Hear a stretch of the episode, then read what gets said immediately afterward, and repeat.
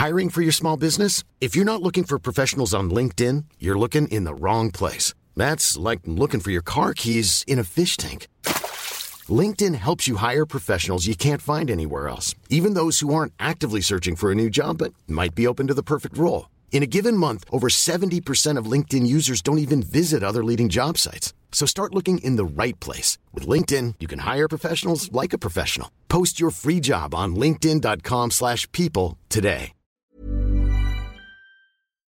Estado. Hombre, no me vas a comparar un encarecimiento global. Justamente, carnalito, tú solito te tumbaste tu argumento. Me acabo de levantar, así que con un solo artículo voy a tumbar todo tu video. Justamente ese es el problema del libre mercado en la industria eléctrica. Les falta un solo encarecimiento global para que toda la industria en el país se les vaya a la mierda. Bueno, ¿y por qué ha fallado el Estado? Mientras gobiernan PSOE y Podemos. Bueno, porque ese es precisamente el problema. La industria privada tiene tanto poder en España que el gobierno no puede hacer nada al respecto. Lo único que han podido hacer es remover impuestos. y, oh, mira, el gran problema de España es que importa la mayor parte de su energía. ¿No es acaso eso lo que México está tratando de evitar? Ahora, qué bonito es que menciones Italia, pero se te olvida mencionar que el encarecimiento es mucho mayor en España que en Italia y que incluso en toda la Unión Europea. Aunque lo niegues, estas son las cuatro compañías privadas que controlan la energía en España. Así que en efecto es el mismo mercado quien ha dejado vulnerable a España. Lo que dices, disculpa que lo formule así, pero es un despropósito económico.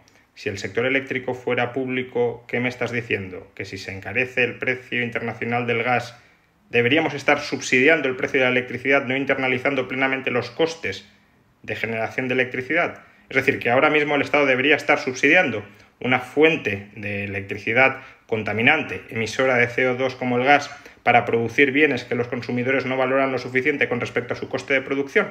¿O qué me estás diciendo? ¿Que si la producción mundial de gas fuera pública, entonces el coste no subiría porque el Estado siempre va a ser capaz de producir gas en términos asequibles?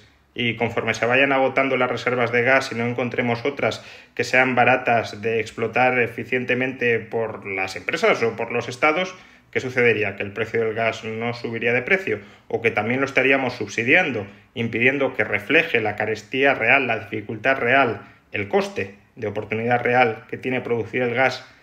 ¿Haríamos todo eso a través del presupuesto para que el contribuyente esté, ya digo, subsidiando industrias que no son capaces de generar más valor que el coste de extraer, de refinar, de distribuir el gas, incluyendo también, por supuesto, el coste que tiene la contaminación, la externalidad negativa que supone, o básicamente lo que estás vendiendo es la burra de que el Estado puede obrar milagros cuando el Estado no tiene esa capacidad y nada es gratis. Si no lo paga el consumidor, lo pagará el contribuyente, con la diferencia de que el consumidor será capaz o tratará al menos de racionar el uso de aquellos recursos que sean más caros si su precio se encarece. Si tú no dejas que el precio se encarece porque lo subsidias a través del contribuyente, entonces el consumidor seguirá consumiendo, sobreconsumiendo electricidad sin racionarla, sin incentivar además que se busquen otras formas más eficientes de producción y estaremos sobreconsumiendo electricidad a un coste irreal.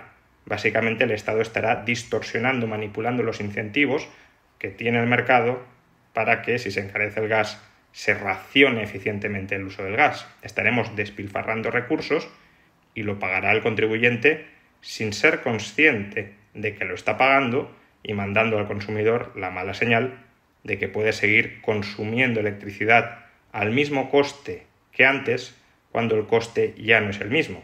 Por tanto, repito, tú no estás proponiendo que esto sea gratis o sea barato, estás proponiendo ocultar los costes para dificultar la coordinación social en un contexto en el que un recurso se ha encarecido no por el mercado, sino porque no hay suficiente oferta en relación con una demanda que, por cierto, ha sido cebada artificialmente por esos estados que tan maravillosos parecen.